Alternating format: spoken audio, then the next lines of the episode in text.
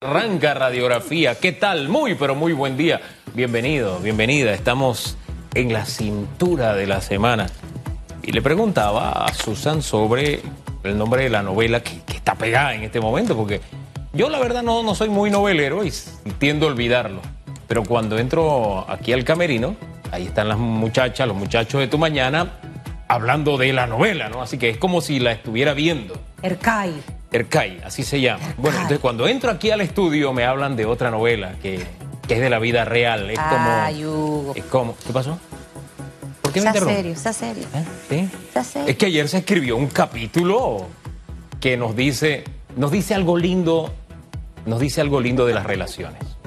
¿Después de cuántos años? 20. 23 años, De- 18 de casada y 4 de noviazgo. Imagínense, después de 23 años, el héroe nacional hizo algo que yo creía que él hacía todos los días. De verdad yo creía que lo hacía todos los días. ¿Vio? Llevarle el desayuno a la cama. ¿Vio? Eso nos dice que, mire, pueden pasar los años, pueden pasar los años y siempre hay espacio para hacer algo nuevo. Siempre hay la oportunidad de hacer algo para enamorar más. Así que hoy ese es el reto, hacer algo más para enamorarnos más de las cosas, de esas cosas buenas que estamos buscando y que esas cosas buenas se enamoren de nosotros. ¿No le parece? Mi queridísima Susan, yo no vi el episodio, pero fue lo primero que me dijeron al llegar aquí. ¿Qué le parece? ¿Cuál? ¿El de Ercai? No, no, el del calle es Ah, allá. Y el, el de aquí es de. Ah, ya, ah, ya. El- el- el criollo. idil- Sí, el idilio. El este. criollo, ahora se lo muestro. Sí. Mire, usted enamórese de usted esta mañana. enamórese de usted y vea las cosas buenas y bonitas que tiene usted todos los días. No permita que la gente que tiene a su alrededor solamente resalte las malas. Empiece a ver las buenas para que salga ese mundo a luchar, a trabajar, a seguir esforzándose, no se desanime, no desperdicie ni una milésima de segundo de su vida odiando, peleando, haciendo daño. Utilice cada segundo de su vida en ser feliz, porque el tiempo no regresa y es, y es difícil recuperarlo. Así que siento como que hoy fuera lunes, Hugo, no sé. Eh, Estos días como que me, me- me colapsan. Tras que el COVID nos tiene colapsados, ahora me siento como que estoy arrancando la semana. Así que arrancar miércoles, jueves y viernes con energía, ¿no le parece? Con muchas ganas, con mucha energía. No tantas como para ir a hacer eh, filas en un centro comercial y arriesgar su salud y los de los demás. No, no, no, no. Eso es suicidio en potencia y homicidio en potencia. Así de sencillo. Usted es un suicida en potencia y un homicida en potencia cuando incurren esas prácticas. ¿Qué invitados tenemos hoy, mi bueno, hoy tenemos a Taira Barzallo. Sí. Ella es directora de la Autoridad de Aduanas. Vamos a hablar con ella porque van a reforzar proceso de fiscalización de mercancía. Y vamos a preguntarle también cuánto han decomisado y qué hacen con esa mercancía. Creo que hay mucho que saber con aduana. Y el señor Enrique de Barrio, su amigo, su amigo, miembro del Consejo Consultivo Pacto Bicentenario, nos va a conversar esta mañana. Pareciera que está durmiendo nuevamente el sueño eterno el tema de las reformas a la Constitución. Así que de eso hablaremos en segundos. La pregunta, doctor Pero Hugo Enrique usted me Famanía. vio la intención. Hoy se celebra el Día contra la Corrupción. Diga la pregunta. Oiga, a su juicio, ¿cree que Panamá trabaja por la corrupción? ¿Cómo estamos nosotros en el cumplimiento de esa asignatura? Oiga, ¿qué casos eh, quedaron impunes o están impunes de corrupción? Así que usted habla de corrupción y usted enseguida piensa, ah, este es el caso, ¿no? Eh, y que nos ha afectado, ¿no? Nos ha dejado esa herencia que a algunos les gusta mucho de que robó pero hizo. ¿ah? Este, hablemos un poquito de esos temas. Hoy, aquí en Radiografía, ya saben, usando como siempre el hashtag Radiografía. Y la pregunta era por qué hace énfasis en su amigo. Eso lo Su aclararemos amigo. en los bochinches. ¿Ah, sí? 7.34 Ok, minutos. Todo viene del Susi. Ah, ya me acordé. Vamos a los la noticia. Vamos, vamos. Los titulares. Así titulan hoy los diarios de la localidad. Este miércoles 9 de diciembre del año 2020, enfermeras dan voto de confianza al gobierno y suspenden medidas de paro escalonado. La Asociación de Enfermeras de Panamá decidió confiar en el gobierno nacional y agregó que ante la cortesía de sala que le ofrecieron al ministro de Salud, el mismo explicó la hoja de ruta a seguir y cómo se va a proceder con las solicitudes de pagos adeudados y también hacer frente a los diferentes temas pendientes a resolver. Se acordó que si no se cumplen los compromisos por parte del Ministerio de Salud, procederán con las medidas acordadas en un principio de paros escalonados, entre otras acciones. 7.35 minutos, más de 139 mil contratos podrían ser suspendidos hasta el 2021. La ministra de Trabajo, Doris Zapata, dijo que nos encontramos en una situación inédita. Por eso han planteado una prórroga en la suspensión de los contratos de forma gradual y proporcional ante la terminación de la ley 157 el próximo 31 de diciembre de este año. La titular del Mitradel explicó que iniciaron una ruta de reuniones separadas con cada uno de los actores, con el sector de los trabajadores como el de los empresarios, con una visión clara de lo que se necesita. Todos los actores son conscientes de la realidad, de la necesidad que tengamos que suspender o establecer esta prórroga o un nuevo lineamiento para prorrogar las suspensiones de los contratos. 7.36 minutos de la mañana, Panamá sobrepasa los 180 mil contagios de COVID. El informe epidemiológico también arroja que en las últimas 24 horas unas 29 personas fallecieron, lo que hace elevar la cifra de decesos por COVID a 3.241 casos. Se conoció que la letalidad del virus es hasta este momento de 1.8%. Las autoridades de salud practicaron unas 11.254 nuevas pruebas que dieron como resultado un 17,2%.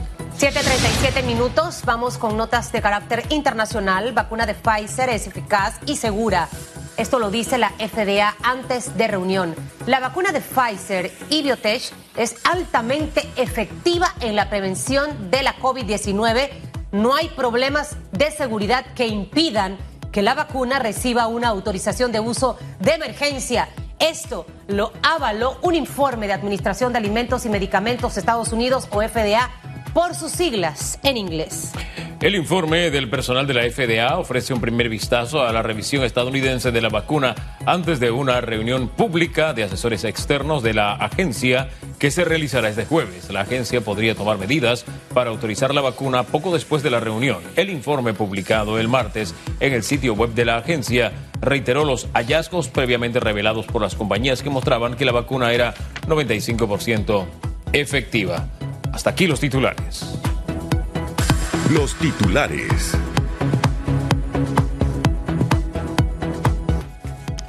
Son las 7:38 minutos. Nuestra primera invitada esta mañana, Taira Barzallo. Ella está al frente de la Autoridad de Aduanas. Taira, muy buen día. Muy buen día, Hugo. Muy buen día, Susan, y a todos los televidentes. Creo que va a ser interesante eh, conversar esta mañana de lo que ha logrado hacer aduanas. Siempre vemos decomiso, eh, las mercancías, sabemos que están implementando muchos protocolos de seguridad, pero en toda esta época de pandemia, eh, licenciada Barzallo, ¿cómo ha sido el movimiento de aduanas en este momento? Los decomisos, ¿cómo están? ¿Qué se hace con ellos? Háganos una radiografía esta mañana.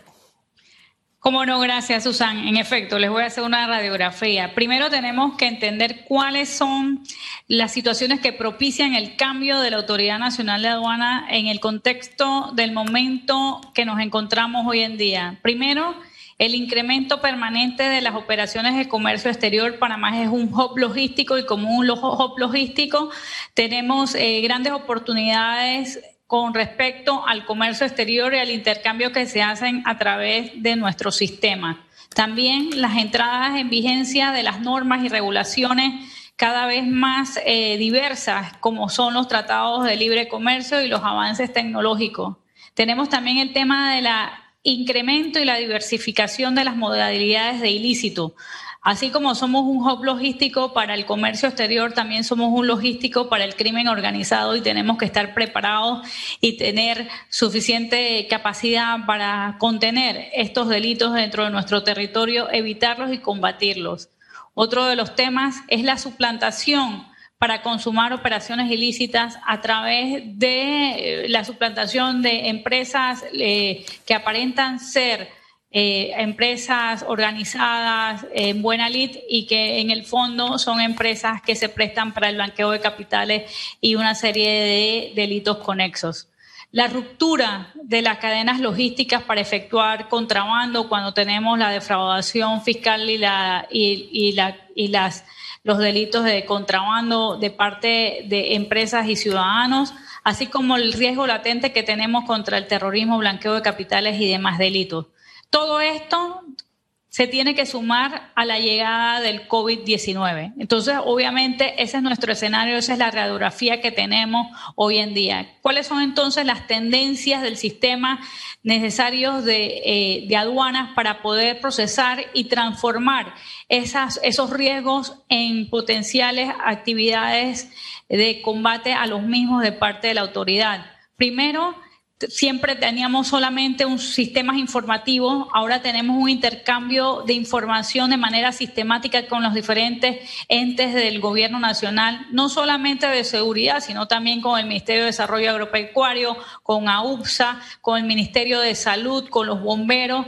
Estamos integrando todo este sistema a través de una arquitectura operativa de los servicios de manera colaborativa utilizando plataformas digitales especializadas, así como buscando perfeccionarlos con eh, plataformas tanto del CIECA, así como también como sistemas como Porcel, a través también del apoyo de la Autoridad de Innovación Gubernamental. Somos un gobierno, una administración alineada con todo esto. Esta tecnología y estos procesos que tiene aduana no lo podemos hacer solo porque estamos hablando de una integración que involucra a muchos actores, involucra el transporte terrestre, involucra operadores portuarios, exportadores, transporte marítimo, transporte aéreo, eh, agentes corredores de aduana, las autoridades de control, importadores, agentes navieros, son un cúmulo de integrantes y tener una buena relación con ellos es importantísima para lograr una radiografía, como dicen ustedes,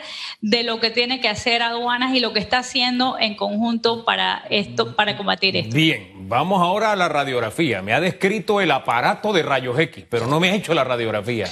Hágame un balance de, de, cuánta mercancía ha sido decomisada este año, cuál es el tipo de contrabando que más han detectado ustedes este año que ha sido, como usted dice, pues marcado por, por la COVID. En temas cuantitativos, las mayores incautaciones han sido en tema de tabaco que es un commodity que se utiliza para el blanqueo de capitales y para el financiamiento de muchos delitos. Así que eso ha sido importantísimo. No solamente las incautaciones en Panamá a través de contrabandos internos o portuarios, sino también el intercambio de información que hemos tenido con países como Colombia, Ecuador, Bolivia, Costa Rica, y eh, República Dominicana, en donde hemos podido combatir y remitir al Ministerio Público una serie de casos que suman más de 25 millones en incautaciones. Segundo, tenemos el tema de propiedad intelectual. El tema de propiedad intelectual eh, utiliza, obviamente, nuestras facilidades para tratar de introducir tanto al territorio nacional o para servir como hub de marcas falsificadas. Y hemos tenido incautaciones millonarias de una serie de marcas, tanto en eh, el Tocumen carga aéreo a través de bultos y paqueterías, así como también contenedores enteros de propiedad intelectual falsificada y esos han sido remitidas al Ministerio Público, a la Fiscalía de Propiedad Intelectual. Igualmente hemos tenido eh, ya en menor en, menor proporción eh, defraudaciones por contrabando porque el, se ha disminuido casi el 30% de las importaciones a raíz de la pandemia, pero ha sido igualmente considerable. Eh, hemos ayudado y coayudado a las instituciones de seguridad, también a las incautaciones de drogas, que son también muy significativas su porcentaje. Eh, me, me quedo con el segundo renglón, este de la propiedad intelectual. ¿Cuáles son las marcas más falsificadas detectadas en Panamá? Definitivamente las deportivas. Todo lo que son marcas de zapatillas, ropa deportiva, eh, camisetas, pantalonetas, ropa interior de marcas deportivas. Esos eh, tienen en su mayoría eh, el porcentaje considerable y en, y en relación todas las marcas que hoy en día ah, hacen que formen filas varias, bastantes personas en, los centros comerciales y demás, ¿no? Esa falsificada, y, mi hijo es experto, se lo puedo llevar allá de inspector, y me dice, esto es falso, esto no lo quiero. Eh, sabe, el que el conocedor sabe que la mercancía cuando es falsa ocurre este tipo de cosas y es la que por lo general ustedes encuentran. ¿Qué ocurre con esta mercancía? Usted sabe que esa es la gran pregunta que se hace la gente cuando ve las noticias. Sé que ustedes hacen unas subastas, licenciada Barzallo, que las abren al público para que vaya y pueda ofertar allí lo mejor. Pero ¿qué ocurre con todo este tipo de mercancía? A veces vemos eh, alimentos que en realidad no están en mal estado y mucha gente en este país pasando, y más en este momento de COVID, situaciones difíciles. ¿Qué se hace con esos decomisos eh, y la opción de ir a las benditas eh, subastas? Primero, cuando son productos alimenticios, si no tienen permisos sanitarios, eh, se puede revisar tanto con el Ministerio de Salud como con la AUPSA y si ellos consideran que están viables para el consumo humano, se pueden donar de una manera rápida a fin de evitar que se, que se dañen y se, y se deterioren. segundo, en el caso de que no sea para el consumo humano se tiene que destruir a través de un proceso de auditoría. En el caso de las mercancías de propiedad intelectual, esas pasan a responsabilidad del Ministerio Público y el Ministerio Público las eh, destruye una vez que se, que se terminan los procesos, toda vez que son eh, productos en sí que afectan un derecho de los dueños de las marcas, por lo tanto no pueden estar en el mercado y eh, atentan contra, contra los dueños de, las mismas y se destruyen. En el caso de las subastas, ya estamos preparando la subasta de automóviles y chatarras que tenemos en la institución. Hemos preparado toda una página web para los mismos y prontamente estaremos difundiendo las fechas y, haciendo eh, pública todas las mercancías que tenemos. La mayoría de los procesos no se pueden donar, no se pueden tener eh, uso de los mismos hasta que el proceso no haya finalizado. Entonces, obviamente, eso tiene un, trámite eh, administrativo en donde una vez tengamos una resolución definitiva y ejecutoriada, entonces nosotros podemos disponer de los mismos. Una en, esta, en estos, disculpen, en este caso de, de, los desastres naturales y en este caso del COVID hemos tenido la oportunidad de que mucha mercancía como sábanas, colchones eh, y ropa eh, la hemos podido donar a las diferentes eh, gobernaciones de los lugares donde han tenido una, la situación de desastre. Dos cositas rápidas. ¿Qué tipo de mercancías van a tener en esa subasta. Segundo, esa subasta sería este año o sería el 2021. Y tercero, si es burocrático eso de que el Ministerio Público, que la nota que, ¿sabe? Porque, y se lo digo porque yo veo los, ¿cómo se, le llama eso, Hugo? Donde están las chatarras. Cementerios. No, eso tiene otro nombre. Em, cuando vienes del, en, el, área revertida, del área revertida hacia Albrook o viceversa, hay uno a la mano izquierda Dios del verbo, hay una cantidad de carros y carros hasta en buen estado. ¿Cómo el Estado pierde plata allí? Porque siento que es muy burocrático para que ahí entonces me haga relación con la respuesta. Tres preguntas. Bueno, primero existe el debido proceso, no podemos saltarnos el debido proceso por la agilización. Segundo, tenemos que tener la fiscalización del Ministerio de Economía y Finanzas y de la Contraloría, así como de auditorías para poder realizar estos procesos en debida forma. Tercero, no teníamos una subasta digital y ahora estamos formando toda una plataforma digital para realizarla, lo que nos ha tomado algún tiempo y esperamos que esta subasta se haga o a final de este, de este mes o a principios del mes de enero para estar ya preparados para realizarla. Y todos los fondos que eh, entren por parte de esas subastas van a entrar a la 212 o al Tesoro Nacional. Eh, Taira, hace unas, unas semanas conversé con eh, un grupo de propietarios de empresas courier. Ellos aducen que son, la memoria me va a fallar, que son cinco o seis empresas eh, establecidas en Panamá que cumplen con todos los requerimientos, pagan impuestos, etcétera, etcétera. Y que eso hace que su servicio sea un poquito más elevado, que el costo sea un poco más elevado pero el número de empresas que no, que según ellos no cumple con, estas normas e, es X número. O sea, han proliferado, y más ahora en época de pandemia, ha proliferado el número de empresas courier, empresas que traen mercancía que se compra por Amazon, etcétera, y la distribuyen en Panamá.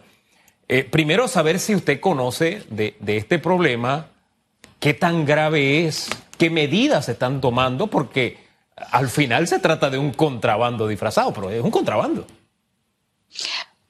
En efecto, estamos hablando de 14 empresas que están registradas debidamente como empresas de paquetería en, la Autoridad Nacional de Aduanas. El 28 de octubre se emitió una resolución en donde se le daba tres meses a todas las empresas eh, irregulares que para que se pusieran en orden, eh, ponerse en orden significan eh, hacer tres pasos. Uno, registrarse en correos y telégrafos. Dos, actualizar su aviso de operación al Ministerio de Comercio e Industria y tres, sacar las autorizaciones ante la Autoridad Nacional de Aduanas o los permisos para tramitar como paquetería eh, internacional a través de nuestro sistema integrado de gestión aduanera. Toda empresa que cumplidos estos tres meses no cumpla con los requisitos establecidos, alineadamente, tanto con Ministerio de Comercio e Industrias como la Autoridad Nacional de Aduanas, como COTEL, van a hacer eh, y aplicar las normas correspondientes. Igualmente, eh, pronto van a salir una resolución en donde se establecen los procedimientos que tienen que cumplir todas las empresas que se quieran dedicar a la paquetería internacional. Aquí eh, se tiene que cumplir la ley y todas las paqueterías que cuesten más de 100 dólares deben pagar los impuestos correspondientes si vienen de origen de los Estados Unidos, porque hay que respetar los tratados de libre comercio en donde se establecieron algunas exoneraciones por monto de los costos de las mercancías. Toda mercancía transnacional que ingrese al territorio nacional eh, es una importación y se debe considerar como una importación. Igualmente, eh, hemos, se nos aprobó a través del presupuesto de la Nación eh, eh, la contratación de una aplicación para módulos de courier a través de nuestro sistema que va a ser posible que a través de un sistema eh, inteligente y, de tecnológico podamos darle seguimiento a todas esas empresas y a todas las paqueterías. Y eso va a redundar en un aumento en la recaudación de los impuestos significativo y en esto también estamos trabajando con el Ministerio de Economía y Finanzas, es decir, una administración alineada, COTEL, MISI, MEF y aduana para lograr estos objetivos. No se puede hacer de la noche a la mañana, es un proceso y estamos en eso. ¿Tienen ustedes un balance de, cuánto se está evadiendo al fisco, de cuánto contrabando está ingresando a través de estas firmas y si le van a dar al consumidor alguna especie de guía? Porque al final el consumidor busca y dice, bueno, aquí me sale más barato, lo traigo con esta, eh, pero no sabe si la empresa está registrada, si cumple o no cumple ¿Habrá algún sello, habrá alguna, alguna clave, algo que le sirva al usuario para decir, no, con este no, porque este es simplemente un antisocial? Todo usuario que no pague impuestos de introducción a, una mercancía que su valor sea mayor de 100 dólares debe saber que está cometiendo una, un, acto en contra de las normas, tanto la empresa como la persona per se. Eh, una vez se agoten los tres meses desde el 28 de octubre, vamos a salir a la calle, vamos a, imponer lo que son las normativas y en conjunto con operativos, tanto con el Ministerio de Comercio e Industria como COTEL, vamos a ejecutar todo lo que corresponda porque hay que poner en cintura de alguna manera a todas estas empresas que si bien es cierto han popularizado el tema de la paquetería internacional, eh, están evadiendo eh, el pago de los impuestos. Es un poco difícil en estos momentos, sin una estructura eh, tecnológica, poder eh, decirles una, una cantidad de montos que hayan sido evadidos porque tengo que ser responsable. Pero una vez que implementemos eh, las medidas, controlemos las empresas que puedan introducir estas mercancías, y se apliquen las normativas, estoy segura de que se va a poder ver la diferencia y podemos entonces darles estadísticas más fiables sobre el monto a, que se incrementa en, en, el recaudo de los impuestos. Taira, muchísimas gracias por conversar con Panamá a través de Radiografía. Que tenga muy buen día. Chao. Muchísimas gracias a ustedes y estamos aquí a la orden. Vamos a las 7.55 minutos a dar un giro. Ya está con nosotros Flor y las glosas. Flor.